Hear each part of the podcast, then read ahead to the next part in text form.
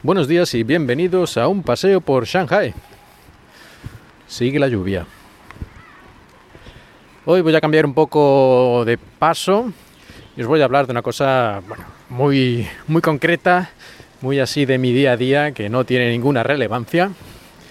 Pero es que hace poco he descubierto una nueva tienda, un establecimiento de alimentación aquí cerca de mi casa, que yo no sé si esto es algo nuevo, si esto lleva ya muchos años o qué, pero bueno, como está aquí cerca de mi casa, pues me he dado cuenta últimamente y me he aficionado mucho a comprar ahí, porque es una tienda minúscula, de estas que tendrá, yo qué sé, 10 por 10 metros como mucho.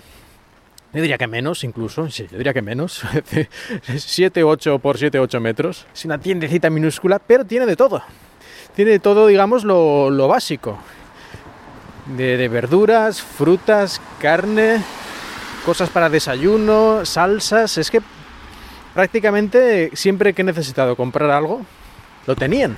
O sea, ya tiene que ser algo muy, muy específico o muy raro para que no lo tengan. Y es curioso porque ya digo, es una tienda minúscula, pero, pero lo tienen prácticamente todo.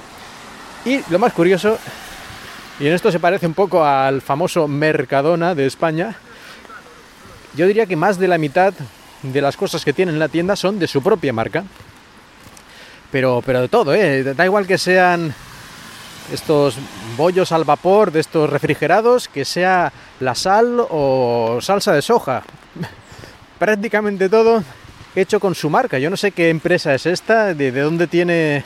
Porque vamos, aquí hay que tener un montón de fábricas de, alimentación, de, de un montón de cosas absolutamente distintas, o que pongan tu marca, es decir, hacer ahí negocios con fabricantes y bueno, que vayan poniendo tu marca, que es yo creo lo más fácil, porque si no es imposible.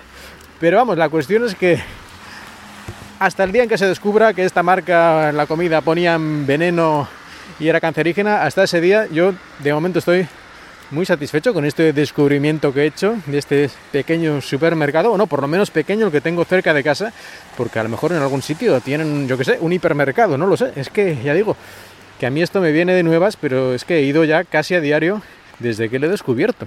Lo único que no me gusta mucho es el nombre, que, bueno, digamos el nombre en la versión traducida a la versión fonética que también lo ponen, o sea, están los caracteres en chino, que bien, ahí el significado pues bien, pero luego lo ponen también en letras eh, nuestras, en letras eh, latinas, y se llama algo así como Trami, que a mí es que me suena rarísimo esto de Trami. No sé si me suena más a tranvía o me suena más a, transexual en inglés o algo así raro, no, lo sé. La verdad es que el nombre, la versión en, caracteres latinos me suena muy raro. Pero vamos, que el nombre original es en chino y ahí pues eh, está bien, ¿no? No tiene ningún problema. Pero nada, solo es eso lo que quería contar.